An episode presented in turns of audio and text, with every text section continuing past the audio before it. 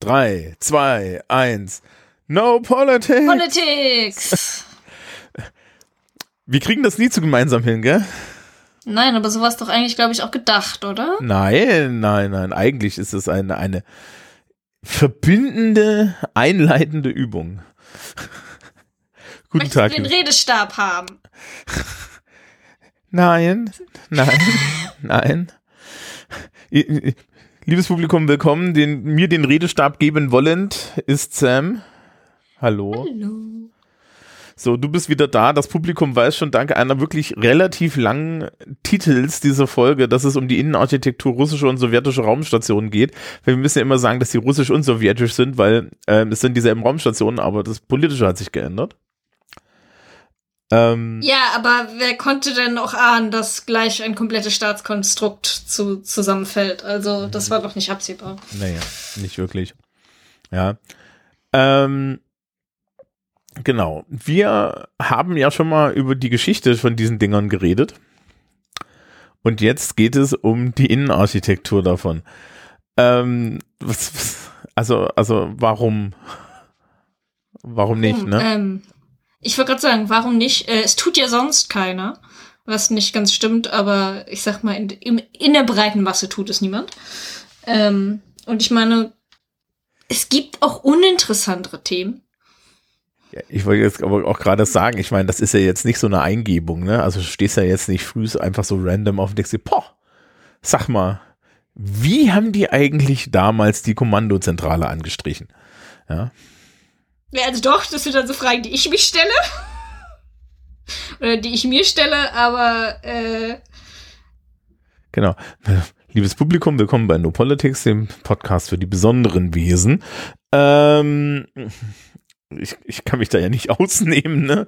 Ähm, ja, genau, um echt zu sein, also ich meine, ich bin mir sicher, es gibt super viele Historiker, die sich dann da irgendwie draußen fragen, okay, welche Münzen findet man wohl an diesem Abschnitt dieser alten römischen Straße? Ja. Leute mit starten Metalldeckel. Ich wollte gerade sagen, starten wir ein Forschungsprojekt oder gehen mit dem Metalldetektor hin. Genau. So, also du hast dich ja mit russischen Raumstationen beschäftigt äh, für deinen Bachelor und eigentlich ging es um die Innenarchitektur. Ne? Also die letzte Folge, die wir hatten, war Vorgeplänkel.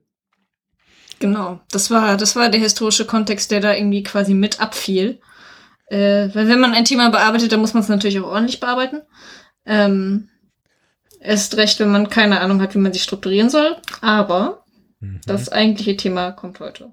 Und das Schöne ist, da es jetzt auch irgendwie acht Wochen her ist, weiß auch niemand mehr, was ich damals erzählt habe. Inklusive mir. Ich finde das total gut. Das ist überhaupt kein Problem, liebes Publikum. Einfach nach unten scrollen, draufklicken. ja. ja. Da habt ihr einen Vorteil gegenüber mir. Ja. Ähm, zum Beispiel hatten wir dieses wunderschöne, dieses wunderschöne Bild ähm, der atomgetriebenen Raumstation, die uns leider erspart geblieben ist. Richtig. Genau. Ähm, bevor wir loslegen. Wir hatten auch die coole Pepsi-Werbung im Wälder. Ja. Hier ein kurzer Hinweis. Äh, ich, ich wurde dazu genötigt, oder werde dazu genötigt worden sein, wenn wir hier fertig sind, äh, Kapitelmarken mit Bildern anzulegen. Das heißt also, ihr könnt auf euren Podcatchern ähm, die, die Bilder, über die wir sprechen, dann auch ähm, nachsehen. Aber ich werde sie auch irgendwie gucken, dass ich sie ins Blog verlinke oder so für die Menschen, deren Podcatcher nicht so tolle Sachen können. Ja. Weil, naja, in Klammern, äh, gute Podcatcher, äh, gute Podcatcher kennen das. So. Gut. Fangen wir an. Ich sagen, fangen wir an. Ähm, fangen wir mit der Person an, mit der das eigentlich, ich sag mal, angefangen hat oder durch die es möglich wurde. Und das ist die Weltraumarchitektin Galina Balaschowa. Und ja, es ist eine Frau. Ähm, nein, und vor allen Dingen, also sie fing 1963, beziehungsweise eigentlich noch 1963 im Experimentalbüro ähm, an, also das OKB 1 und war damals eigentlich verantwortlich für die Wohnung der Mitarbeiter dort, bis dann Sergei Korolev zu seinen Angestellten ging, also der, ich sag mal, Ingenieur des sowjetischen Weltraumprogramms Numero Uno und äh, quasi einen innenarchitektonischen Entwurf für eine Raumkapsel haben wollte und die Ingenieure waren hoffnungslos überfordert. Und irgendjemand hatte dann die Idee, hey, fragen wir doch die einzige Architektin, die wir im Betrieb haben und bitten sie mal um Hilfe. und dann ging er halt zu ihr und meinte, ja, okay, kannst du uns helfen? Du hast bis morgen früh Zeit. Und dann setzte sie sich abends hin und hat diese Entwürfe gezeichnet und dann wurde daraus dann so ein Holzmodell gemacht. Und er war so begeistert, um zu sagen, äh, und dann hat er einfach gesagt, ja gut, du hast den Job. Und 1964 wurde sie dann offiziell Ingenieurin, weil, ich sag mal, Weltraumarchitektin gab es damals als Beruf nicht. Und da das ja auch alles streng geheim war, durfte halt auch wirklich niemand wissen, was sie dat, dort eigentlich tut. Ähm, ja, und dann von dort an hat sie 28 Jahre lang ähm, Raumkapseln, Raumschiffe und Raumstationen designt. Eigentlich geil, ne? Ich, du, es, ja. äh, du hast irgendwie auch gesagt, du hast irgendwie auch gesagt, es war die einzige Frau in der äh, äh, in der Truppe, ne? Ja, es gab, sie hatte, es gab irgendwann dann noch, ich glaube, zwei Frauen, aber sie waren nicht in ihrer Abteilung. Das waren Sekretärinnen aber auch irgendwie die zwei einzig weiblichen Sekretärinnen anscheinend. Mhm. Ähm, mit denen hat sie sich aber nicht so gut verstanden. Äh, weshalb die dann halt auch anscheinend irgendwie kaum Kontakt hatten. Aber ja, das waren dann wohl irgendwie die Frauen im Betrieb. Mhm. Okay. So, und dann, ja. Gibt es genau, und dann halt, ja. Also gibt es zu Frau Balasche noch was zu sagen? Jede Menge ähm, oder nichts oder? Ich glaube, ich würde gerade sagen jede Menge, aber ich würde sagen, ich kürze, also ich kürze das jetzt so ein bisschen ab. Ähm, ich würde sagen, also in den 28 Jahren war sie halt verantwortlich für die Soyuz-Raumkapseln, die Saljut-Raumstation, äh, die Mir-Raumstation, das Buran, der Buran, Buran-Raumgleiter, wenn man so will, weil Space Shuttle ist es ja eigentlich nicht. Ansonsten hat sie noch das ähm, Mondorbital-Landemodul designt, was ja die Sowjets eigentlich dafür nutzen wollten, um auf dem Mond zu landen, was sich dann ja irgendwie erledigt hat, als die Amis dort als erstes landeten. Und noch diverse Medaillen und Missionsabzeichen. Ähm, wer da jetzt ein Nerd ist, der, dem kann ich sagen, ähm, das Abzeichen für die Apollo beziehungsweise das Apollo-Soyuz-Programm 1975 ist von ihr. Also als sich dann die Amis und die Sowjets dachten, hey, ähm, schließen wir so eine Art Frieden und ähm, docken unsere Raumkapseln im Weltraum aneinander an und besuchen uns quasi dann in, äh, gegenseitig in unseren Raumfern. Äh, ja. Das ist eigentlich ganz hübsch. Das kann man auch recht leicht googeln. Also, ja. Okay. Also eine, ein, ein wirklich ich habe ich hab mich da, da, da ja dann auch durchlesen dürfen und äh, fand das halt total interessant eigentlich, ne, so. Und das ist ja auch so wieder so Unsung Hero, ne? es ist ein super Unsung Hero. Also man muss halt auch sagen, in Anbetracht dessen, dass das wie gesagt alles geheim war, durfte sie bis 1989 darüber halt auch quasi nicht reden. Und niemand durfte ihre Zeichnung sehen. Also die wenigsten Menschen wussten, dass ihre Zeichnungen überhaupt existieren. Und äh, ja, dann als sie in Rente war, wurde man dann irgendwie auf sie aufmerksam, beziehungsweise durfte sie halt irgendjemandem davon erzählen. Und ihr Einstellungsgespräch äh, fand halt auch quasi im Treppenhaus statt. Weil sie halt aber auch die anderen Abteilungen nicht betreten durfte. Äh, weil da ja auch noch andere, also nicht nur die Ein-Raumfähre entworfen wurde, sondern natürlich auch noch andere, ich sag mal, militärische äh, Dinge und sie die halt auch nicht sehen durfte. Also es war so ein, niemand durfte eigentlich irgendwas von irgendjemandem wissen, aber muss trotzdem zusammenarbeiten.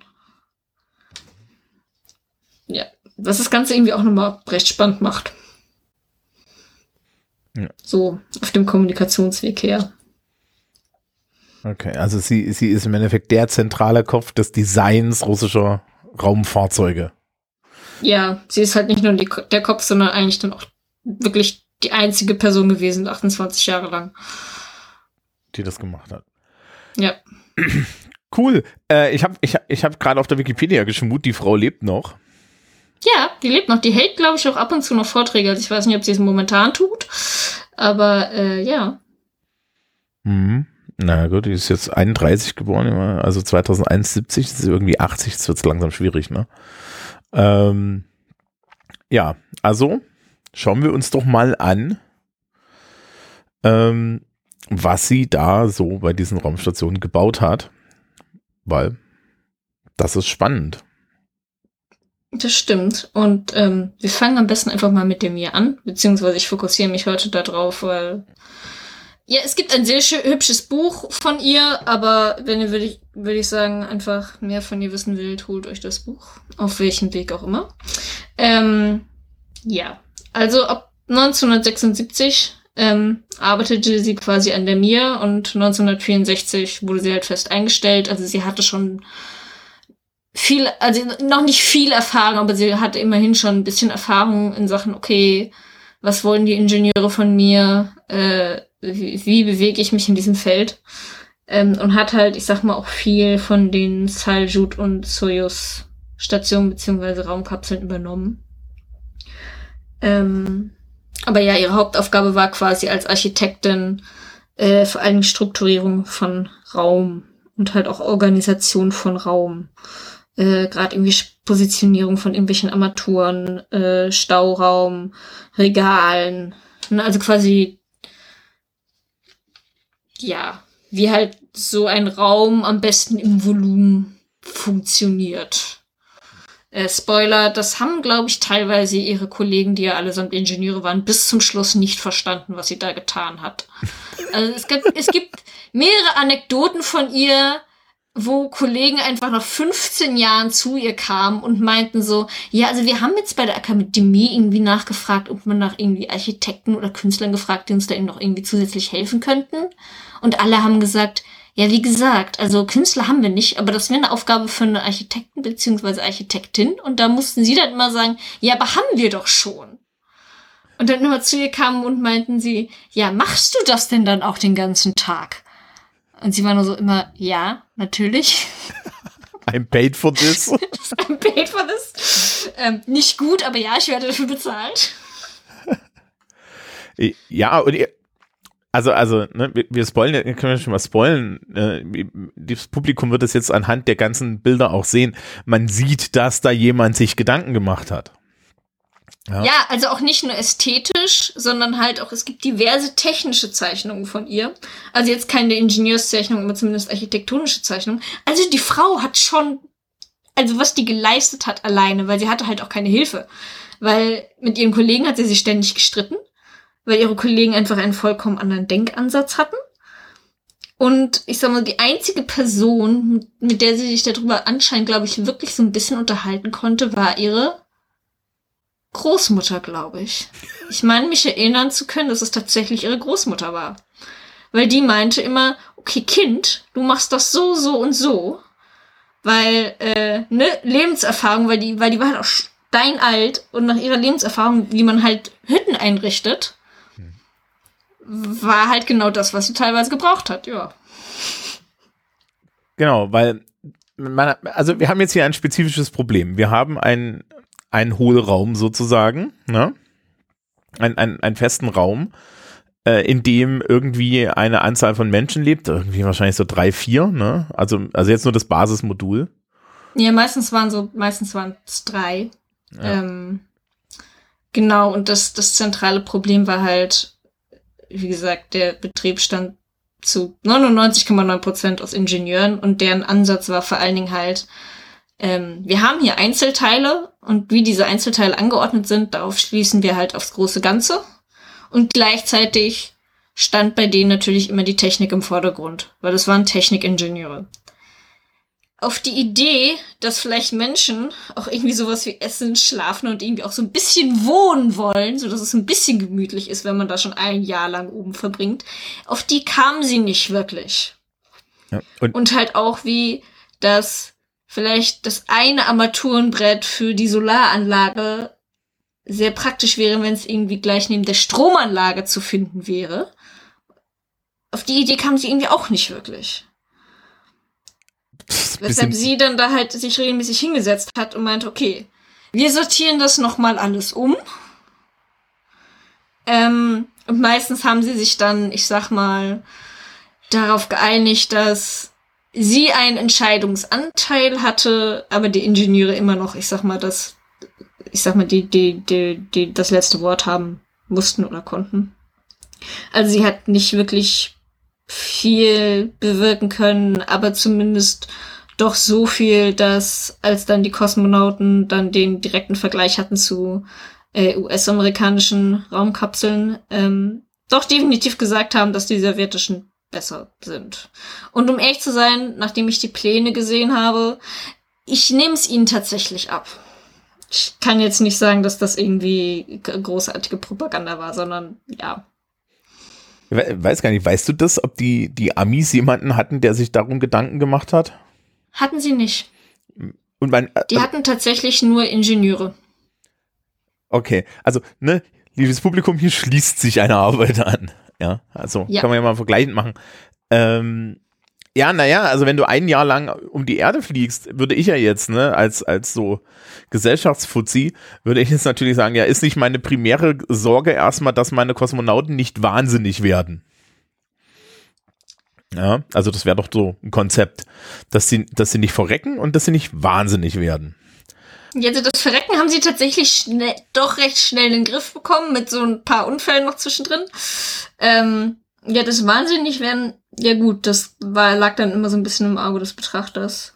Ähm, tatsächlich aber, wenn ich so den Berichten äh, zuhöre, hatten die tatsächlich nicht so wirklich Zeit, wahnsinnig zu werden, weil sie haben vor allen Dingen gearbeitet. Ergo, es war schlafen, arbeiten, schlafen, arbeiten, schlafen, arbeiten. Und ja. Das ist ja auch eine besondere Art des Wahnsinns. Ähm, äh, Gut, das stimmt. Auf der anderen Seite, ich glaube, wenn du die Wahl hast zwischen beschäftigt sein und arbeiten oder einfach nur in das, in die unendliche Schwarze des Weltalls zu starren und auch keine Ahnung hast, wie spät es ist, ich glaube, ich würde mich lieber fürs Arbeiten entscheiden. Ja, vor allen Dingen in, der, in, in so einer Dose. Die ist dann ja zum Glück ein bisschen größer geworden, aber ja, also, ne? Genau. Kommen wir, kommen wir mal zur ersten Zeichnung. Weil bevor, bevor die mir, also die mir war noch in Planung auf dem Papier und schon da gab es den ersten Grundkonflikt, weil ähm, es gab quasi die Frage, wie soll die Organisationsachse dieser, ich sag mal, Dose äh, eigentlich sein? Also es gab halt zwei Meinungen. Ähm, Galina Balaschowa meinte halt, ja, eine senkrechte Raumstruktur wäre halt wesentlich besser, so dass quasi das untere Stockwerk halt fürs Arbeiten gedacht ist und das obere Stockwerk dann fürs Wohnen oder halt andersrum, ähm, aber dass die Stockwerke halt getrennt sind und vor allem, dass man halt noch so einen hübschen Allround-Blick halt äh, hat fürs Weltall und nicht nur irgendwie auf einer Seite. Und dann gab es halt die zweite, zweite Meinung von Ingenieuren, die halt meinten so, okay, never change a running system. Und das ist halt Stationen waren halt auch irgendwie horizontal. Lass uns doch einfach die Form einfach übernehmen. Gut, dann haben wir noch dieses Strahlungsproblem, weil wir halt unsere Kosmonauten vor dieser ne, Weltraumstrahlung irgendwie schützen müssen. Da hilft dann dieser fette Gürtel aus Technik und Kabeln auch nicht wirklich.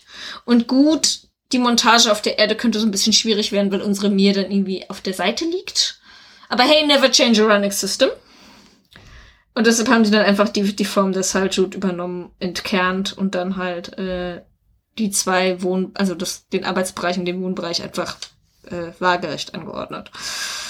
Was, was, was ja auch ein bisschen bescheuert ist eigentlich, wenn man jetzt sich überlegt, ähm, wenn du das senkrecht anordnest, kannst du ja theoretisch zumindestens äh, unter bestimmten Umständen und natürlich unter durchaus Kosten auch Gravitation mal herstellen. Ja, und vor allen Dingen, also teilweise in Anbetracht dessen, dass es ja sowieso kein Oben und Unten im All gibt, mhm. aber trotzdem steht halt die Mir teilweise auch einfach, oder stand die Mir teilweise auch einfach senkrecht im Raum. Mhm. So, weshalb eigentlich, glaube ich, eine senkrechte Raumstruktur tatsächlich effizienter wäre, aber wie gesagt, hey, wer hört denn auf einen Architekten? Vor allen Dingen, wenn es nur eine ist. Und eine Frau in den 70ern. Ja, genau. Liebes Publikum, mit dem Salt müssen wir leben. ja, der Salt wird sich jetzt die nächsten ja. Minuten genau. durch. Also, äh, wir haben, wir haben eine horizontale Raumstation, das ist im Endeffekt einfach ein riesiger Raum, ähm, der dann halt auch ein, ein oben und ein unten hat. das irgendwie gekennzeichnet ist. Also sprich, es gibt Stühle, es gibt eine Art Tisch. Ähm, und tausende Schränke außenrum. Sag mal, du hast doch, du hast doch irgendwie sämtliche Trainingsmodule der mir auf der Welt ausfindig gemacht. Ja, ich habe, ja. Ähm, ich glaube, es waren tatsächlich an der Anzahl insgesamt neun, wovon ein Großteil äh, im heutigen Russland steht. Ähm, ja, also das Ding ist, ja, sie haben da drin trainiert, auch natürlich nicht zu gleichen, ich sag mal, äh, die Vorgaben waren natürlich nicht wirklich dieselben. Also ja, sie wussten immerhin, wie das Modul aufgebaut ist, was sicherlich in der Theorie praktisch gewesen ist, weil, ähm, kleiner Spoiler, wenn ihr die Fotos in der Realität seht, da hilft euch auch kein Trainingsmodul bei dem Chaos, was dann sich dann irgendwann dort entwickelt hat, weil niemand, wirklich niemand hat aufgeräumt. Und auch niemand hat Staub gesaugt. Ähm, und es, ich sag mal, auch die Lüftungsanlagen haben so mäßig funktioniert. Es roch halt wie in einer Turnhallenumkleide in der Schule. Ja, aber das ist ja nach zwei Tagen riechst du das ja nicht mehr. Ja, gut, das stimmt. Ähm, aber ja, äh, genau, zum Thema oben und unten. Ähm, das oben und unten wurde so ein bisschen künstlich erzeugt, dadurch, dass sich halt auch wieder die Architektin hingesetzt hat und sich dachte, okay, vielleicht wäre es ganz praktisch, wenn Kosmonauten tatsächlich so eine ungefähre Raumorientierung hätten. Ergo, wir entscheiden uns dafür, den, ich sag mal, Boden, in Anführungszeichen, oder zumindest eine Seite dunkelgrün zu streichen, beziehungsweise irgendwie dunkel zu halten. Und der Rest ist einfach hell. Also einfach, damit man ein Gefühl hat von, okay, das ist unten und das sind so ungefähr die Seitenwände. Ähm, was man dann auch auf den Fotos sieht. Und tatsächlich auch so ein bisschen in die Realität übernommen wurde, auch wenn dann davor noch super viel hing, wie Fotoapparate und Papiere. Aber man, man, man kriegt die Idee. Und äh, worüber sie sich auch super viel Gedanken gemacht hat, war das Material.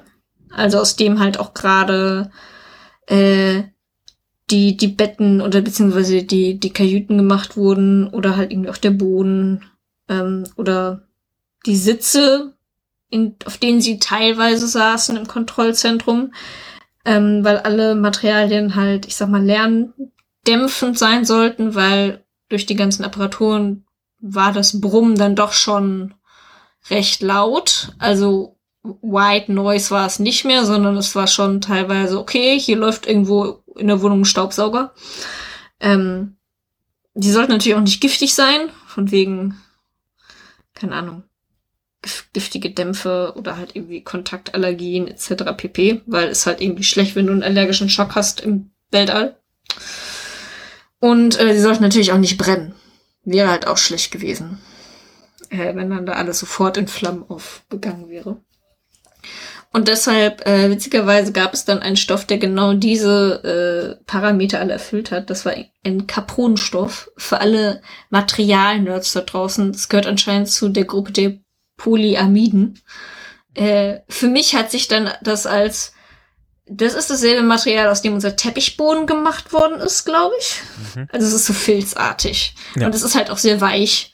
Ergo, wenn du halt durch die Raumstation fliegst und mal eben schneller fliegst als antizipiert, dann stößt du dich halt auch nicht sofort und hast sofort einen fetten Fleck, sondern es macht halt mehr so. Du dotzt gegen du, die Wand. Genau, du dotzt gegen die Wand. Genau. Soll ich mal das Bild vom Salon verlinken? Genau, mach das doch mal.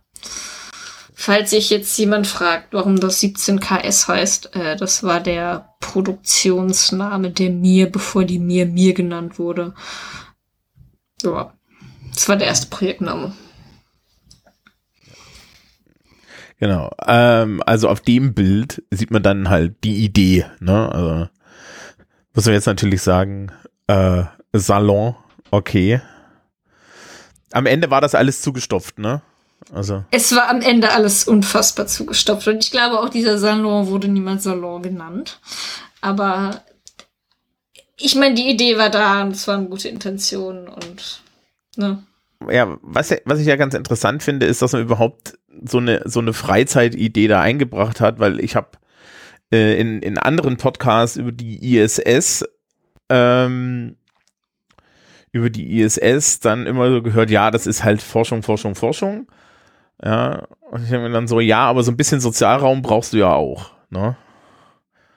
Und Ja, das und B, auch wenn die Kosmonauten, also weil sie zu dritt waren und tatsächlich mehr so rotiert sind in Sachen Schichtplanung, vor allen Dingen am Anfang, ähm, hatten sie gar nicht so viel, ich sag mal auch Gemeinschaftszeit, aber gerade zu Weihnachten. Weihnachten war ganz groß. Und vor allen Dingen auch als die Amerikaner dann in den, ich sag mal, späten Jahren dazu kamen, da gibt es auch Fotos von gemeinsamen Abendessen. Also wo die sich dann halt irgendwie zu acht in diesem Mini-Raum irgendwie reinquetschen um diesen einen Tisch, aber auch einfach Spaß haben. Und äh, ja, das mag dann irgendwie nur so eine Stunde gewesen sein, aber ich denke mal, sowohl die Fotos als auch die Erzählungen äh, bleiben dann nicht nur den Menschen äh, dort in Erinnerung, sondern halt auch irgendwie der Nachwelt. Und zeigen zumindest, dass in Jahren der Konflikte zumindest vielleicht ein kleiner Teil der Menschheit friedlich zusammensitzen kann. Ja. Okay, also wir haben Farben. Wir haben grün unten, der Rest ist irgendwie hässlich beige. Ja, also du merkst halt den Farben auch so ein bisschen die, die, Ja, die Nest 70er an. 70er. Ähm, Oh, alles in Pastell. Ja, meine Farbgebung ist auch nicht so ganz, aber hey, was will man machen? Äh, Ähm, es wurde auch am Ende nicht so farbenfroh. Also was sich wirklich irgendwie übersetzt hat, war das dunkelgrün und das beige und das grau. Ja, die Man roten Akzente jetzt- nicht. Nee, tatsächlich nicht. Ähm, selbst das, selbst das Fahrrad war dann, also das Velo-Ergometer, auf, dem auf dem sie halt regelmäßig trainiert haben, war halt auch nicht rot. Also es hatte auch irgendwie rote Akzente. Aber ich sag mal so, die Mia hatte tatsächlich nicht wirklich Farben. Ähm, was das Spannende ist, ich glaube, sie hatten für die ersten Soyuz-Raumfähren und vor allen Dingen für das Mond-Orbital-Landemodul ähm, angedacht, dass an den Wänden sogar echte Aquarelle hä- hängen. Und dann äh, Galina Balaschowa aber auch zu ihrem, ich sag mal, Chef beziehungsweise zu ihrem Kollegen gegangen ist, um zu sagen, okay, und woher soll ich die Aquarelle hernehmen? Und dann alle waren so, ja, aber du bist doch Architektin, du kannst doch zeichnen. Äh, und die sich dann tatsächlich hingesetzt hat und einfach Landschaftsaquarelle gemalt hat. Äh, und dann die, die, die den halt auch einfach übergeben hat mit, ja, hier sind meine Aquarelle. Und dann wurden die halt abgenickt und aufgehängt. Und dann sind die zwar alle wieder in der Erdatmosphäre verglüht. Mhm. Ähm, aber ja, die Kosmonauten hatten Aquarelle in ihren Raumfähren. Das ist, aber eigentlich ist das eine geile Sache. Gibt's davon, gibt's davon Bilder? Also hat, weiß man, wie die aussahen? Äh, es gibt tatsächlich Aquarelle, äh, die sie gemalt hat, äh, die es, ich sag mal, nicht in die Raumfähren geschafft haben und deshalb sind sie übrig geblieben. Ähm, ich guck mal, ob ich davon vielleicht noch mal einen Ausschnitt, äh, Ausschnitt ausgeschnitten kriege. Ähm, und dann, dann schicke ich dir die noch mal zu. Ja, also wenn wir schon, wenn wir schon nörden, dann richtig, ne? liegen. Ja. Genau. Ich sag mal so, sie, also aus kunsthistorischer Perspektive, sie sind ganz hübsch. Es ist jetzt nichts Weltbewegendes, muss ich leider zugeben. Ähm, aber sie war ja auch Architektin und keine Landschaftsmalerin, also von daher finde ich das sehr verzeihbar. Ich meine, sie hat ihren Job ja wirklich schon gut gemacht. Sie wurde ja nicht engagiert, um Aquarelle zu malen. Genau, das nächste Bild, was wir haben, ist äh, anscheinend der Entwurf, wie sie sich das vorgestellt hat. Genau, oder halt auch ein Entwurf unter anderem, wie es teilweise auch mal angedacht war. Ähm, man sieht halt, das Interessante an so einer Einrichtung für eine Raumstation ist halt auch nicht unbedingt an die Schwerkraft angebunden. Ähm, ergo, man sieht halt, Arbeitsplätze befinden sich in der Luft oder Kosmonauten sitzen in Wirklichkeit an einer Seitenwand und nicht auf dem Boden, wie wir es tun würden, hier auf der Erde. Ähm, es gibt, es ist auch ganz witzig, es gibt äh, Erzählungen von Kosmonauten, ich glaube, es war die Salju 3, da hing das Laufband für ihr Training an der Decke. Und es gab, gab dann halt regelmäßig äh, Augenblicke, wo dann jemand kopfüber an der Decke lief und äh, dein Kollege quasi einfach unter dir hindurch schwebte. Äh, weil du ja quasi kopfüber von der Decke hängst und er einfach nur quasi auf dem am Boden schwebte oder auf dem Boden stand. Ja. Ähm, und da merkt man, glaube ich, auch, wie kompliziert oder komplex so eine Angelegenheit sein kann, weil plötzlich Gut, es sei denn, du wirst halt durch die Technik, wie sie beschränkt, ist es halt so, ja, herzlichen Glückwunsch, das ist ein Raum und äh, er ist 360 Grad nutzbar. Ja. Viel Spaß. Man hat ja jetzt in der, in der Science Fiction, ne, hat man ja jetzt öfter versucht, sowas nachzustellen. Also ich weiß nicht, ob du die Expanse gesehen hast. Nein, habe ich immer noch nicht. Das ist etwas, wenn dich, weil, weil dich das hier beschäftigt hat, das solltest du sehen, weil die machen halt, bei denen gibt es nur, ähm, bei denen gibt es nur Schwerkraft äh, in dem, in dem Sinne, dass halt da ein Antrieb dran ist. Ja. Also das heißt, dass äh, du hast halt realistische Physik und solange Antrieb drunter ist, ähm, hast du Schwerkraft und ansonsten sind die Leute halt schwerelos und haben so Magnetstiefel. Ähm, und da ist es, da sind die Raumschiffe dann natürlich auch senkrecht aufgebaut, weil der Antrieb ja hinten ist und ich dann die Schwerkraft durch den Antrieb äh, baue oder du hast halt ähm, so Raumstationen, die sich um ihre eigene Achse drehen und dann zirkuläre Gravitation mhm. basteln. Und diese, diese Ideen sind halt schon, schon sehr lange da. Also, warum nicht sie nutzen? Und man muss dann halt auch sagen, der Raum ist begrenzt. Man kriegt nur so und so viel ins All. Warum also nicht? Ich meine, es ist halt weird, ne? Aber pff, bist du eine Raumstation? Alles weird. Ja, ja ich, ich wollte gerade sagen, in, in, den Büchern wird es nicht erläutert, ne? N nö. Äh, was? Schade. Äh, in den quasi die, ja. Es wird neben, es wird nebenbei irgendwie, also es, du, du, kriegst dann irgendwie eine Idee, aber die Fernsehserie kriegt es weitaus besser hin. Okay, gut. Ähm, ja, das, das, das Witzige in dieser Weltraumarchitektur, ich meine, damit haben eigentlich auch schon die Suprematisten, also es, es war, es war, es war eine Kunstbewegung in den 1920er Jahren.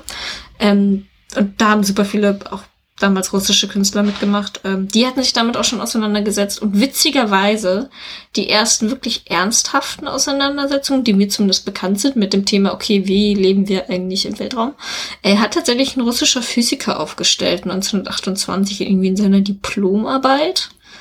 Ähm, das war Georgi Krutikov meines Wissens und ähm, der hat, glaube ich, seine Arbeit einfach Stadt der Zukunft genannt. Der hat dann auch so Raumkapseln entworfen oder irgendwie so Raumsitze, mit denen du dann irgendwie in den Weltraum kommst und es ist quasi einfach ein, ich sag mal, Regentropfen, der ausgehöhlt wurde und da drin hat er dann so eine Art Sonnenliegestuhl reingemalt und das war dann halt irgendwie dann quasi der Kosmonautensitz.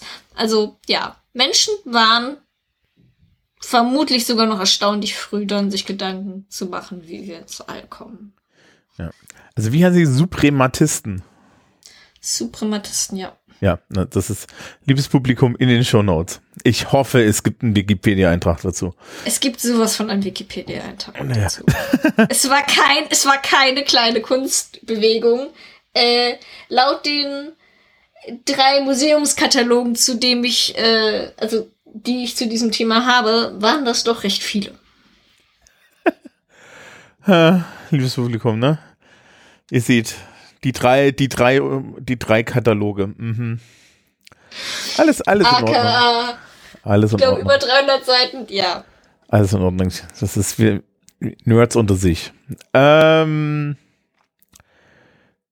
so, soll ich das, soll ich das nächste Bild zeigen? Genau, wir kommen noch mal einfach mal zur Kommandozentrale. Ja. Also, das Herzstück. Naja, weiß ich nicht. Äh, also Herzstück, also um ehrlich zu sein, ich glaube, das Herzstück war einfach der Salon. Äh, die Kommandozentrale war halt mehr so das Gehirn. Mhm. Ohne das hat halt einfach nichts funktioniert. Ähm, auch hier nochmal das perfekte Beispiel. Äh, die Luke, die diesen wunderbaren Fluchtpunkt in dieser, in diesem wunderschönen Aquarell zeigt, ähm, das war quasi der Lieferanteneingang. Durch diese schmale Luke kamen alle Waren in die Raumstation was mich daran so ein bisschen beunruhigt, ich sag mal, der Wareneingang ist quasi direkt unter, über dem zentralen Schaltpult dieser gesamten Station. Weshalb ich, glaube ich, sehr froh bin für sowohl mich als auch die Kosmonauten, ähm, dass die Schwerkraft einfach, oder fast Schwerelosigkeit immer funktioniert hat. Ich, ich muss halt auch einfach gestehen, es, ich finde es bewundernswert, dass es keinen einzigen Bericht darüber gibt, dass mal irgendjemandem irgendwas aus Versehen aus der Hand geglitten ist und gegen irgendeinen Knopf gekommen ist. Ja, das muss ja, also das muss ja, das muss ja dann genug Impuls haben. Das ist, glaube ich, schwierig. Was ich eher so ein bisschen crazy finde, ist so, ja, da sind halt so vier Monitore und die hängen da so halb in dem, in dem, in der Luke drin. Ja, so, okay. Ja. Also es, es war wirklich auch eng. Man sieht es auf Fotos. Es war wirklich eine Sardinenbüchse. Wer, ich glaube, wer heute einfach über, sich über Ryanair beschwert und die enge Bestuhlung, macht einen Ausflug auf die ISS oder auf die, gut, jetzt gibt's die mir nicht mehr, aber ich glaube, es wäre ein äh, erleuchtendes äh, Erlebnis, wie luxuriös doch Ryanair ist. Ähm, oder mal. Ste steht in Deutschland nicht so ein Trainingsmodul rum? Ja, in Im roten, roten Kranz. Es, es war ein abgefahrener Ortsname. Ähm, Morgenröte Rautenkranz. Ja, Ah ja, Irgendwie ja. sowas. Okay. Ja, ja, kenne ich. Mhm, das das große Luft- und Raumfahrtzentrum Deutschlands. Offiziell gehört dieses Trainingsmodul übrigens der ESA. Mhm. Ich habe da mal vorsichtig während meines Bachelors nachgefragt, ob man dazu irgendwas weiß. Die ESA weiß von nichts. Niemand weiß bei der ESA, was es eigentlich, was, was dieses Trainingsmodul eigentlich ist. Nein? Es steht in diesem Museum.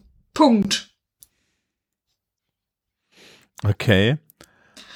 Ähm, witzigerweise scheint aber auch das ESA nicht wirklich ein zentrales Archiv zu haben. Also vielleicht war ich auch einfach, habe ich auch einfach die falschen Leute gefragt. Also die wirklich, wirklich falschen Leute gefragt. Ähm, aber ja, anscheinend gibt es dazu auch keine Unterlagen. Oder man wollte sie mir nicht rausgeben. Ja. Wobei, um ehrlich zu sein, Leute, sagt doch einfach armen Historiker, Studenten, hey, wir können ihnen die Unterlagen nicht rausgeben. Damit können wir schon umgehen. Das passiert uns nicht nur einmal in unserem Studium. Mhm. Aber gut, genug gejammert. Ähm, was man noch auf dem, auf dem Bild der Kommandozentrale, glaube ich, auch noch sehr schön sehen kann, jetzt ohne groß die technischen Zeichnungen noch dazu, äh, dazu zu nehmen. Äh, das Beleuchtungssystem war speziell dahingehend, dass es tatsächlich wirklich bis aufs Äußerste optimiert wurde.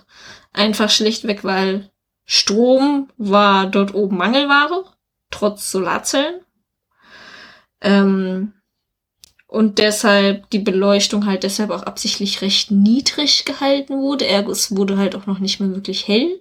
Weshalb sich die Architektin natürlich dann hingesetzt hat und hey, welche Farben reflektieren denn am besten Licht, sodass der Raum halt zumindest größer und noch mal heller wirkt. Natürlich helle Farben.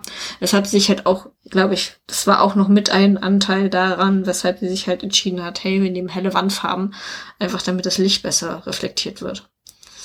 Ähm, ja.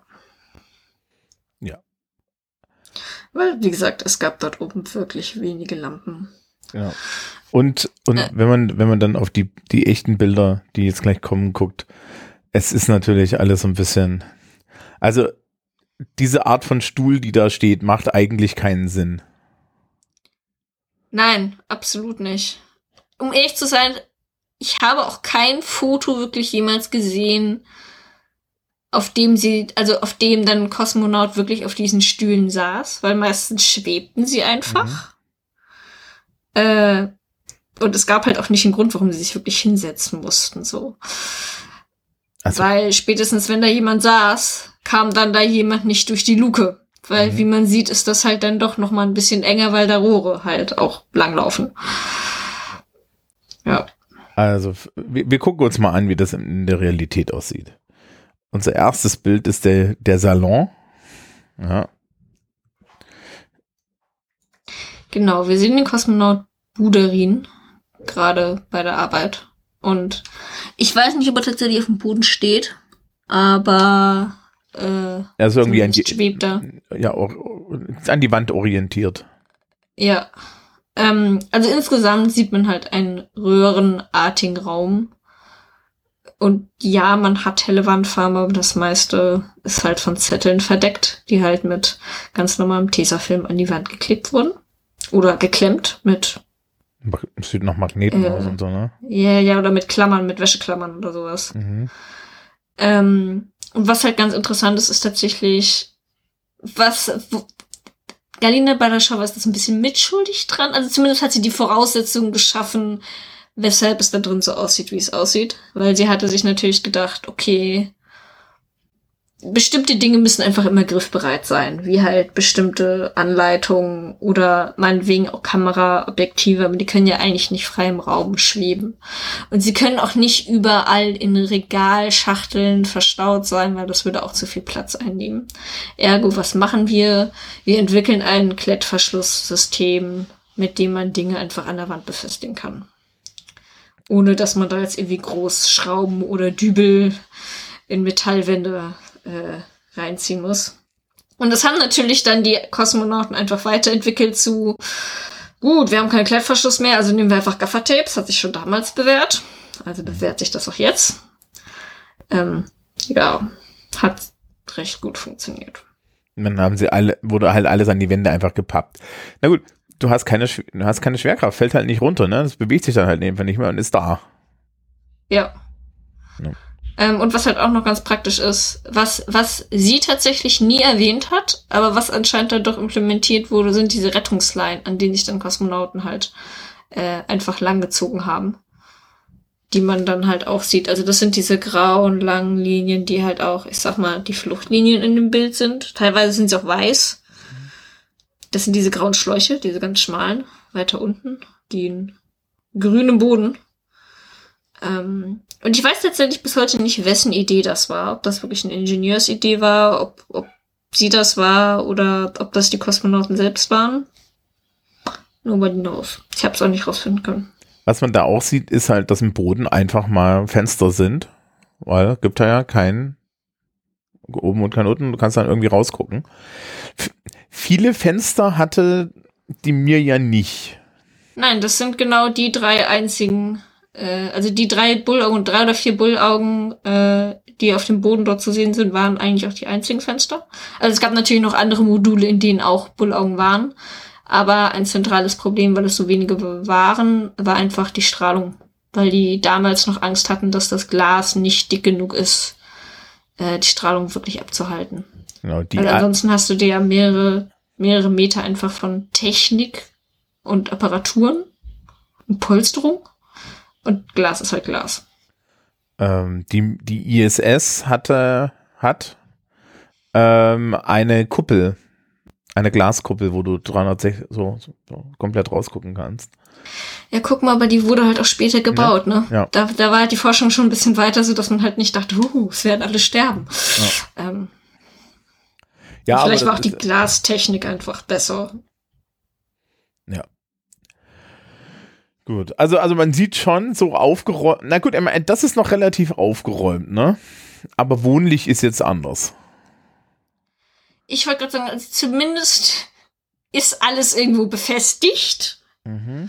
Ähm, wie ist eine andere Frage. Also es gibt aber auch Berichte, Gott, ich glaube, es war von einem deutschen Astronauten, der da mal irgendwann oben war, der ähm, seine Einweisung war kürzer oder viel kürzer als geplant aus, weil äh, die sich irgendwie im Zeitplan vertan hatten und die anderen mussten dann doch früher weg als ne, an sich angedacht.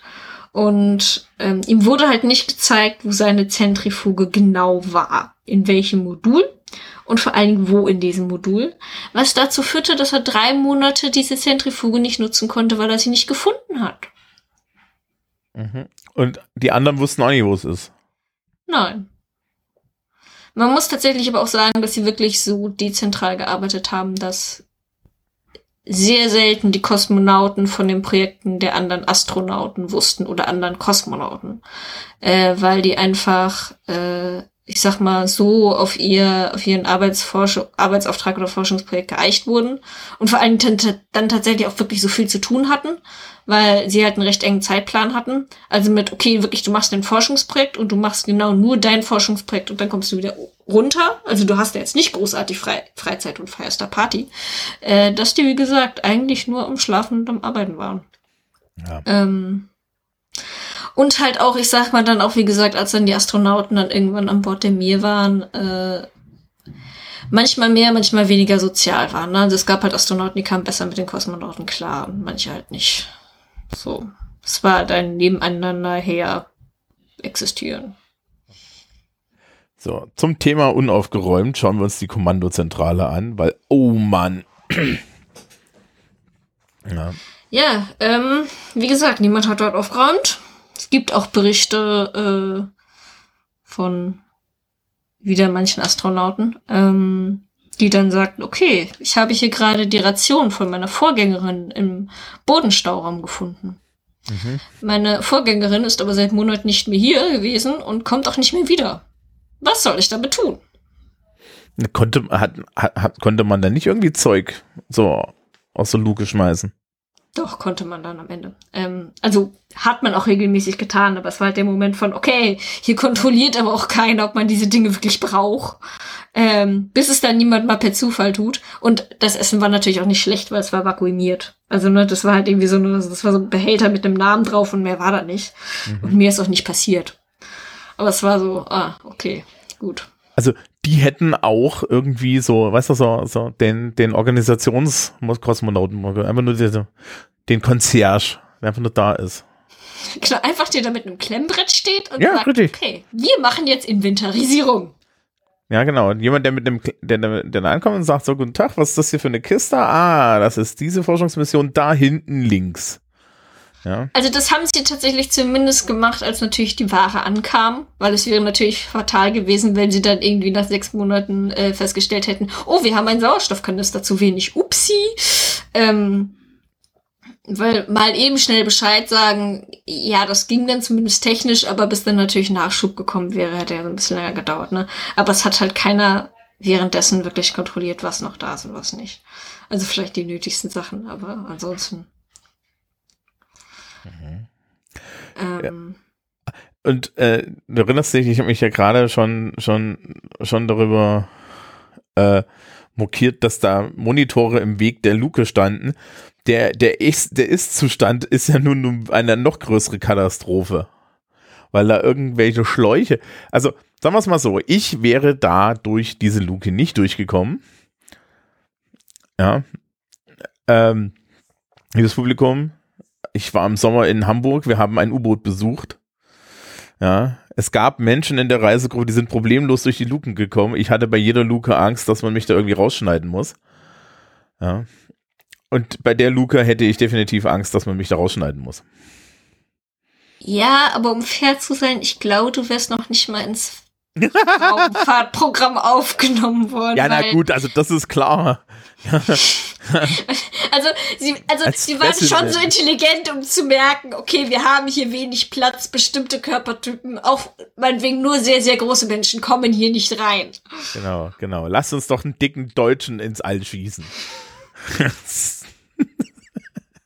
das ist mir schon klar gewesen, aber so als Vergleich, also das ist halt wirklich, wirklich eng. Ich finde, äh, ich fand das Stuhldesign, das man dann am Ende genommen hat, aber eigentlich ganz, ganz schlau weil da konnte man sich ja festklemmen. Ja, das stimmt. Ja, du kannst da, kannst da so die Beine reinstecken und dann bist du da festgeklemmt. Ja, und, und irgendjemand hat da auch Zeug drauf abgelegt. Also es ist, es ja. Ja. Aber es ist halt alles auch immer so, so festgetackert. Es hängen wieder unendlich viele Kameras und sonst was an der, äh, an der Wand.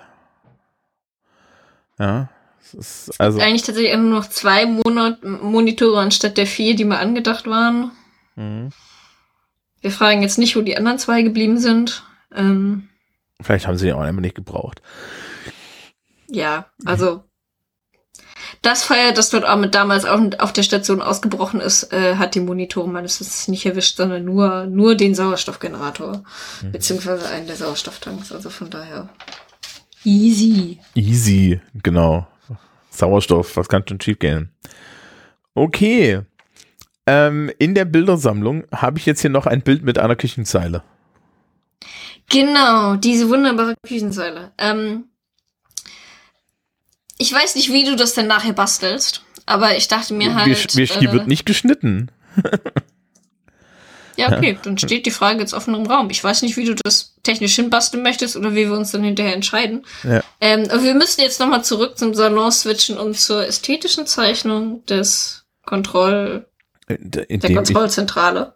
indem jetzt hier nochmal ähm, eine Kapitelmarke ist, in der nochmal der Salon ver ver verlinkt ist.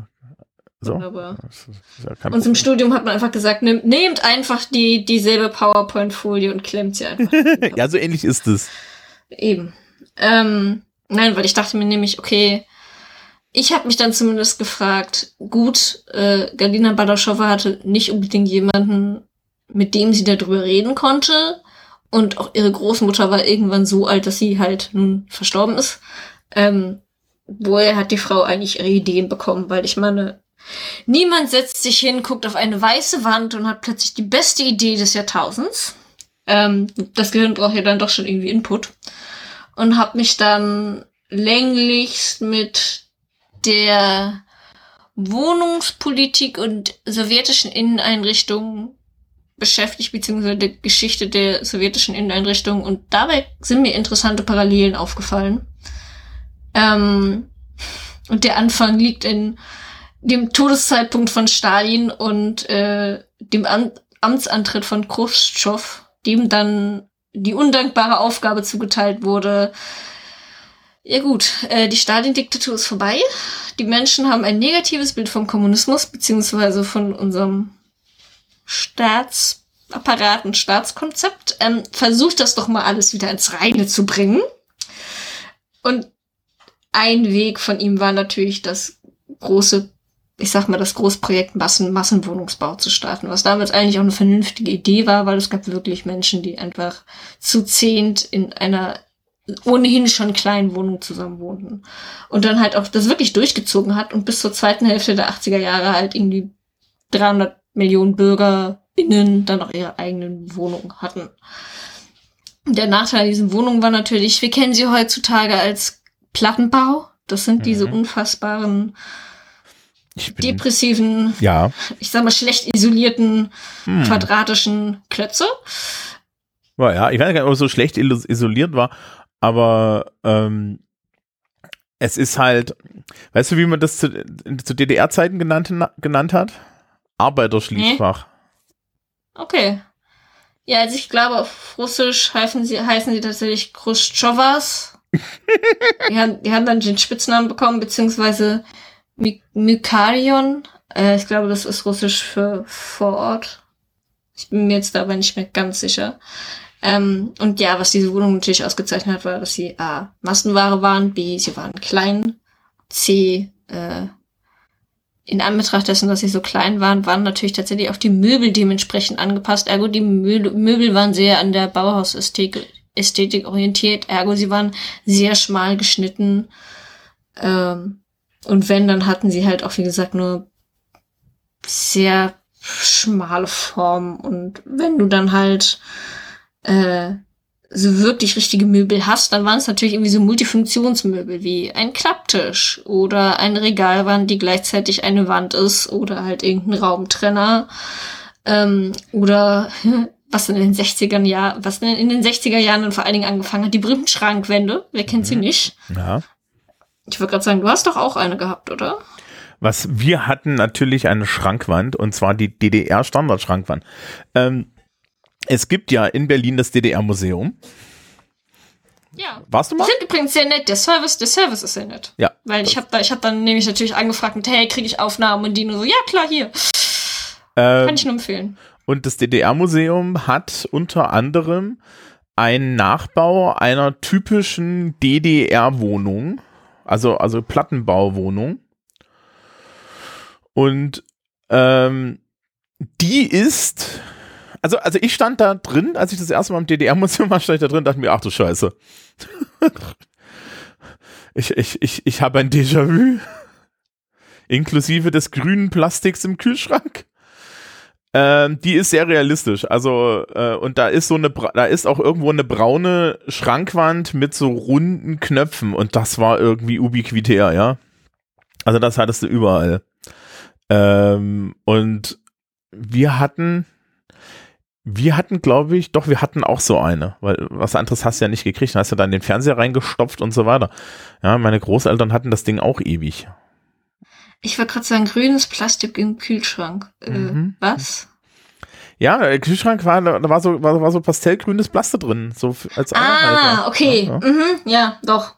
Ja, Ja. ich habe die Bilder im Kopf. Ja, oder, oder diese Waschmaschinen, Toplader-Waschmaschine mit vier Knöpfen. Also mit so richtig Knonk und so. Ähm, da, das, also man, es ist ja total eigenartig. Über das Indust Industriedesign im, im Osten wird, glaube ich, außerhalb von Fachkreisen gar nicht so viel geredet, aber das war schon genialer Kram. Ja, also da haben ja Leute sich wirklich auch Dinge überlegt. Und ähm, war auch immer so ein bisschen aus, aus einem Block gefeilt und hat ewig gehalten. Ähm, und ja, wenn sie, sie, es ist klar, dass sie davon irgendwie inspiriert sein muss, weil was anderes hat sie ja nun auch nicht gesehen, aber das ist ja, ähm, also, also sozialistischer Realismus und diese Klarheit und so, das ist ja alles auch so ein bisschen Bauhaus inspiriert, ne? Du, ich wollte gerade sagen, also in Russland gab es zwei Institutionen, die sich damit unfassbar viel beschäftigt haben. Das war einmal zum, zum einen war es Vnight und zum anderen war es das etwas experimentelle Chenech Design Studio, was glaube ich von hauptsächlich von Studenten irgendwie geleitet wurde und die da auch wirklich abgefahrene Ideen hatten. Also es gab in den 70ern gab es dieses MEBA Möbelprojekt. Also ich nenne jetzt auch nur die eingedeutschten Akronyme, weil um ehrlich zu sein, die russischen Vollnamen konnte ich mir leider nicht merken und kann sie auch leider nicht aussprechen. Aber die hatten halt die Idee, dass du so komplette Raumsysteme hast, so dass, dass du ein Regal so ausziehen kannst und dadurch der komplette Raum irgendwie verändert hast, verändert wurde. Also es gibt, es gibt so auch so Nachbauten. Leider sind die Fotos unfassbar schlecht, weshalb du dann nicht wirklich was erkennen kannst drauf. Aber äh, die Beschreibungen waren wirklich krass. Also da, da hatte jemand Ahnung von, von Möbeldesign. Ähm, ja. Und ich wollte gerade sagen, hattest du, kleiner Exkurs, äh, hattest du das mitbekommen, dass das DDR-Museum einen Wasserschaden hat? Weil Nein. der Aquadom in Berlin-Mitte geplatzt ist? Nein. Aber Doch, der ist doch gar nicht da in der Nähe. Nein, die, aber Weiß es nicht. Also irgendwie, irgendwie scheint wohl der, der Aquadom, also zumindest ein Aquarium irgendwie im Ab Genau, Aquadom, genau, es ist- äh, geplatzt zu sein und deshalb hat das DDR jetzt einen Wasserschaden und ist, glaube ich, bis Mitte Sommer geschlossen. Ja, die sind halt direkt, die sind ja direkt äh, an diesem Fluss dran. Es kann sein, dass da das ganze Wasser reingeklatscht ist. Ja. Weil der Potsdamer Platz ist ein bisschen, ein bisschen weiter weg. Also es kann sein, dass da halt einfach eine große Welle vorbeikam. Uh, Keine Ahnung, okay. Äh, also falls wir verlinken sie trotzdem. Ja, falls ihr ins DDR-Museum äh, wollt, macht das in den Sommerferien. Ja. Ähm, genau, zurück zu mir. Und was mir halt noch aufgefallen ist, also was Khrushchev damals tatsächlich wirklich intendiert war, hat, war, okay, wir haben hier gigantische Wohnungskomplexe. Wir legen diese Wohnungskomplexe halt so an, dass Wohn also eine bestimmte Anzahl von Wohnungen ein Wohnsegment in diesem Wohnkomplex bilden und dass halt diese Wohnsegmente halt autark voneinander agieren können. Falls mal halt irgendwo ein Stromausfall äh, passiert, dass nicht sofort der komplette Komplex halt ohne Strom dasteht, sondern du hattest halt quasi dann mehrere Generatoren und halt auch vor allen Dingen mehrere Stromkreise und mehrere Sicherungskästen. Äh, was halt auf dem Mir ganz ähnlich war. Also ich meine, jedes, jedes Modul hatte quasi seine eigene Stromversorgung und seine eigenen Lebenssysteme. Und zur Not konntest du halt einfach das Modul abschotten und der Rest der Station war halt safe, während das Mo eine Modul gerade zugrunde ging. Ähm, und halt auch dadurch, dass der, der Raum auf der Mir halt auch so beengt war, äh, hat sich natürlich Galina Balaschauer dann auch, halt auch an den Wohnungen oder an diesen, an diesen Plattenbauten halt orientiert mit, hey, wir haben Multifunktions ähm, wie den Klapptisch oder die wunderbare Schrankwand, die man auf der Zeichnung ähm, sieht von, von der Zentrale. Äh, Das ist der, der linke gigantische Schrank. kurz, kurz, das, äh, das, das DDR-Museum ist bis 31. März geschlossen, sagen sie jedenfalls auf ihrer Webseite. Ah, okay. Ich meine, Äh, aber wie gesagt, verlinken wir und dann könnt ihr ja immer nachgucken. Und anscheinend ist der Aquadom da oben drüber gewesen. Dann verwechsel ich das mit was anderem. Hm, Und ich dachte immer, dass Das der, ich dachte immer, der wäre am Potsdamer Platz gewesen, aber anscheinend ist er nicht am Potsdamer Platz gewesen. Was weiß ich schon? Ich habe mir das nie angeguckt. Ich weiß nicht, was ich mit dem zwei? Fischtank. Na, ich, meinst du, sie haben zwei Fischquäleinrichtungen? Ja, ich meine, in Anbetracht dessen, dass, glaube ich, in der Spree einfach kein Fisch mehr lebt, vielleicht haben sie die einfach nur transferiert. Ja, jetzt sind sie ja trotzdem alle tot. Ja, fair. Weiß ich, weiß ich nicht. Ne? Siehst du, Hamburg braucht sowas nicht. Ähm, da wird der Fisch noch in der Sea Life gequält. in irgendwo in Schleswig-Holstein, wo sie alle regelmäßig hinpilgern. Ja. Das ist, das ist doch, ihr, ihr quält doch den Fisch in der Innenalster. Ähm, so. Also ich sag mal so, die Fische wirkten nicht so gekillt, als sie mein Mo Tomaten-Mozzarella-Sandwich aufgegessen haben. Liebes, liebes, Wieso das passiert ist? Ja, ich bin gekentert. Auf der Alster, aber das ist eine andere Geschichte. Genau, liebes Publikum, irgend, irgend, irgendwann zum Thema Kentertraining in, und, und warum es wichtig ist, wenn du am Wasser lebst. Ähm, gut. Äh, ich muss, ich muss jetzt noch, also äh, ähm, ich habe ver vergessen, die Küchenzeile einzublenden, aber die werde ich dann nochmal irgendwie. Äh, ihr werdet weiter vorne eine, eine, eine, eine Marke finden. Das ist sehr schön. Aber ja, ich wollte noch mal den Vergleich äh, ziehen, quasi zwischen all alltäglichem, all alltäglicher Wohneinrichtung und alltäglicher Wohneinrichtung äh, leicht aufs All angepasst. Aber ja. Man muss halt aber auch sagen, ich bin sehr beeindruckt von, äh, ich sag mal, wenn man sich dann nochmal den Salon ansieht, sieht man eine rote Schale, die an der Wand hängt, die so ein bisschen aussieht wie ein sehr merkwürdiger Rucksack. Ähm, das ist tatsächlich das äh, quasi Trainingsfahrrad oder der, der Rad-Home-Trainer äh, für die Astronauten und der dann in der Realität eigentlich im Boden verstaut wurde äh, und halt nicht an der Wand hing.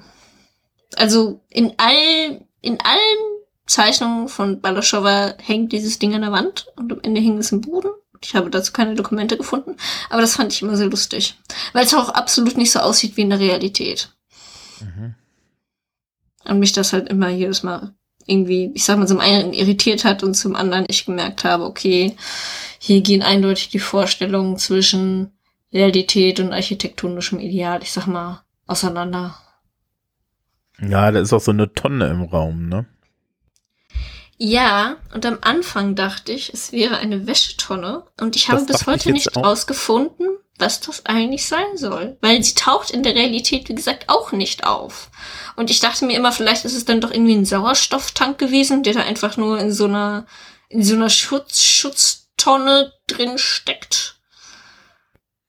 Aber eigentlich äh, ist der Sauerstofftank ähm, hinter dem Panel, wo die grauen, wo die drei grauen Zylinder aus der Wand rausragen, also quasi schräg darüber. Ähm, ja. Übrigens ist das das neue Modell des Sauerstofftanks, weil der alte, den konnte man gar nicht sehen. Äh, es gab nämlich anscheinend schon damals zwei Modelle. Weil die drei Zylinder wurden erst eingesetzt, als die Mir schon eine Weile im All war und nachdem es dort oben gebrannt hat. Okay. Gut. Haben wir noch was zu erzählen? Ich glaube noch eine kleine Anekdote, weil ich muss den Filmtrailer in deiner, in, in Hm, deinen Shownotes rechtfertigen. genau. Nochmal, um zu verdeutlichen, wie, ich sag mal, einheitlich damals die Wohnungen waren, fiel mir eine russische, nein, okay, eine sowjetische Weihnachts-Rom-Com ein, die ich mir tatsächlich dann mal angeschaut habe. Ähm, die heißt The Irony of Fate und sie ist tatsächlich, okay, sie ist in den 70ern entstanden, wenn du sie aus heutiger Perspektive irgendwie äh, guckst, ich sag mal so, man hat dann da doch ein bisschen Kritik an, dran, gerade am Frauenbild, aber sie ist trotzdem sehr witzig. Und zwar geht es um einen äh, Arzt, der in Moskau mit seinen Freunden feiert, bevor er quasi Neujahr da mit seiner Verlobten äh, verbringt und dann halt auch quasi kein Bachelor mehr ist. Und das ist dann quasi so ein bisschen der Junggesellenabschied. Und sie feiern irgendwie halt natürlich so hart, dass am Ende alle stockbesoffen sind und sie halt nur noch wissen, okay, einer von uns muss heute Abend noch nach Leningrad fliegen. Wer war das von uns? Und dann ist das aus irgendwelchen Gründen natürlich der Protagonist, ähm, also der Arzt, weil er ist ja auch am Ende nicht mehr der Bachelor, also muss er natürlich auch nach Leningrad fliegen, weshalb er von seinen Freunden einfach in dieses Flugzeug gesetzt wird und dann halt in Leningrad wieder rauskommt und halt zu dem Taxifahrer äh, auch einfach sagt, okay, ich möchte zu dieser Adresse, die eigentlich seine Wohnungsadresse in Moskau ist, weil eigentlich war er nicht derjenige, der nach Leningrad musste. Aber auf jeden Fall in Anbetracht dessen, dass diese Straße sowohl in Moskau als auch in Leningrad existiert, bringt der Taxifahrer ihn dort natürlich hin. Er fährt ins selbe Stockwerk, wie er es zu Hause auch tun würde, geht zur selben Apartmenttür, wie er es in Moskau auch tun würde. Der Schlüssel passt sogar auch. Mhm. Und die Wohnung sieht sogar gleich aus, oder so ungefähr gleich. Um ehrlich zu sein, er ist auch so betrunken, dass er es nicht merkt. Und er legt sich halt vor allen Dingen auch einfach auf die Couch und schläft. Und dann wird er plötzlich von einer sehr netten, jungen, blonden Dame geweckt, die absolut nicht darüber amüsiert ist, dass ein fremder Mann auf ihrem Sofa pennt und sie halt nach Hause kommt. Und dann stellen die beiden fest, dass sie eigentlich totunglücklich sind mit ihren Partnern und ja, dann müsst ihr euch den Film selbst angucken. Okay, okay. Und das funktioniert natürlich nur in einer absolut uniformen in, in einer ja. absolut uniformen Architekturwelt. Also es ist, es ist halt auch wirklich der Film für die Persiflage, äh, die die Sowjets halt damals jemals gedreht haben über ihre Wohnungssituation, weil sie wussten schon sehr wohl, dass das, also sie waren sich sehr wohl darüber bewusst, wie einförmig sie eigentlich leben oder beziehungsweise wie einförmig gerne die Regierung hätte, wie sie halt leben, weil natürlich haben sie ihre Wohnung so, so, ich sag mal so gestaltet, wie sie irgendwie wollten und wie sie konnten in dem Rahmen, den sie hatten. Ne? Ja. Aber ja. Okay. Damit sind wir irgendwie am Ende, denke ich mir. Äh, äh wie, äh, wie, wie viel Tonnen Trivia hast du noch zu erzählen, damit wir irgendwie das Publikum anziehen können? Noch, noch, noch anziehen können? Haben wir noch also ich meine, hey, ich habe noch äh, die, die Dorfgemeinschaft.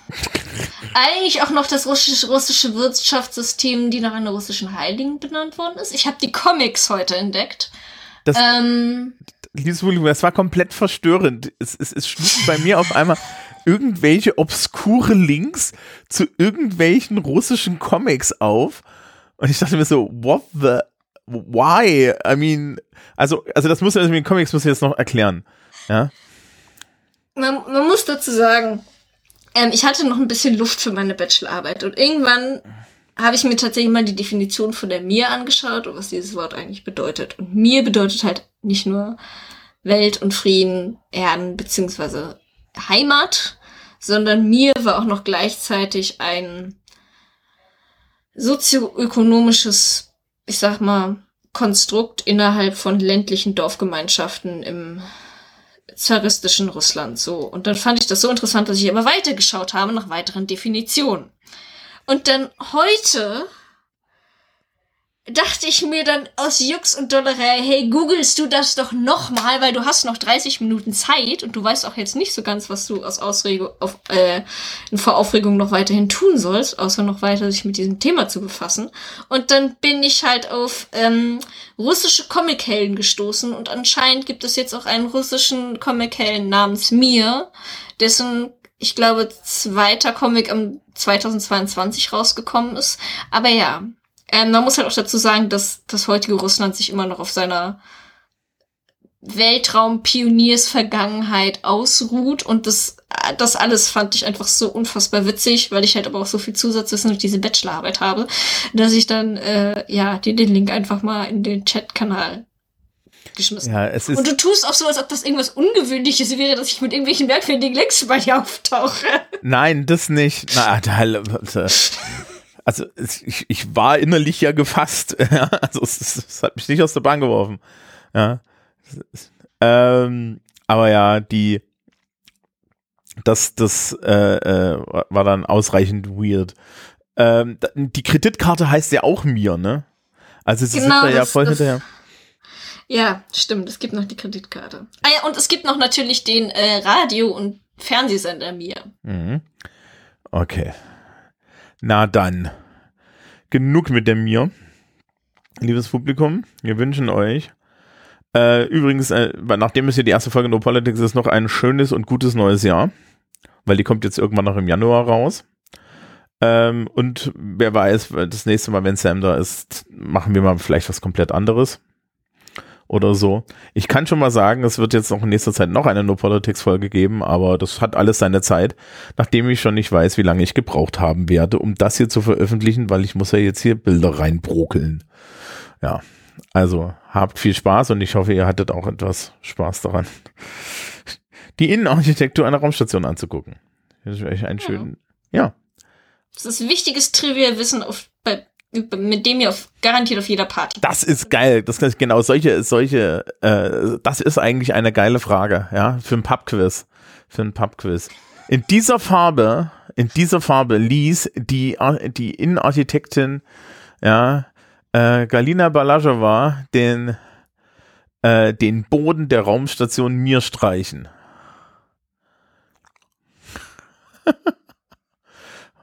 das ist aber dreifache Punktzahl, ne?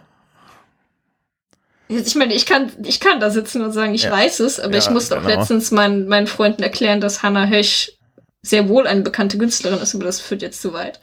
Wer? Hannah Hösch, eine der, eine der bekanntesten Dadaistinnen. Und mir wurde dann länglich erklärt, dass diese Frau unfassbar unbekannt ist. Und meine Antwort einfach nur war, ja, und die hängt in der neuen Berliner Nationalgalerie. Ja, aber gut, das ist nun auch kein Kriterium.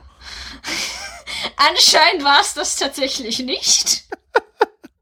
Das ist, also, das ist ein Kriterium für dich, aber das ist, weißt du, das erinnert mich so ein bisschen daran, wie ich dann immer in der Schule stehe und sage so, naja, also wissen, also, also, also sie kennen doch bestimmt die Canterbury Tales, das große mittelenglische Werk.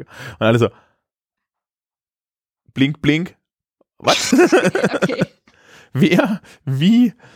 Na, wissen Sie nicht, das ist das Englisch nur, das, was Sie da lernen, irgendwie gerade mal so 50 bis 100 Jahre alt. Was? Nein, Kids, das ist, äh, ich glaube, wir haben immer die falschen Referenzrahmen für sowas, was das angeht. Aber das ist ja nicht so schlimm, darüber können wir dann irgendwie ausnehmen. An, anscheinend müssen wir mal über dadaistische Kunst reden.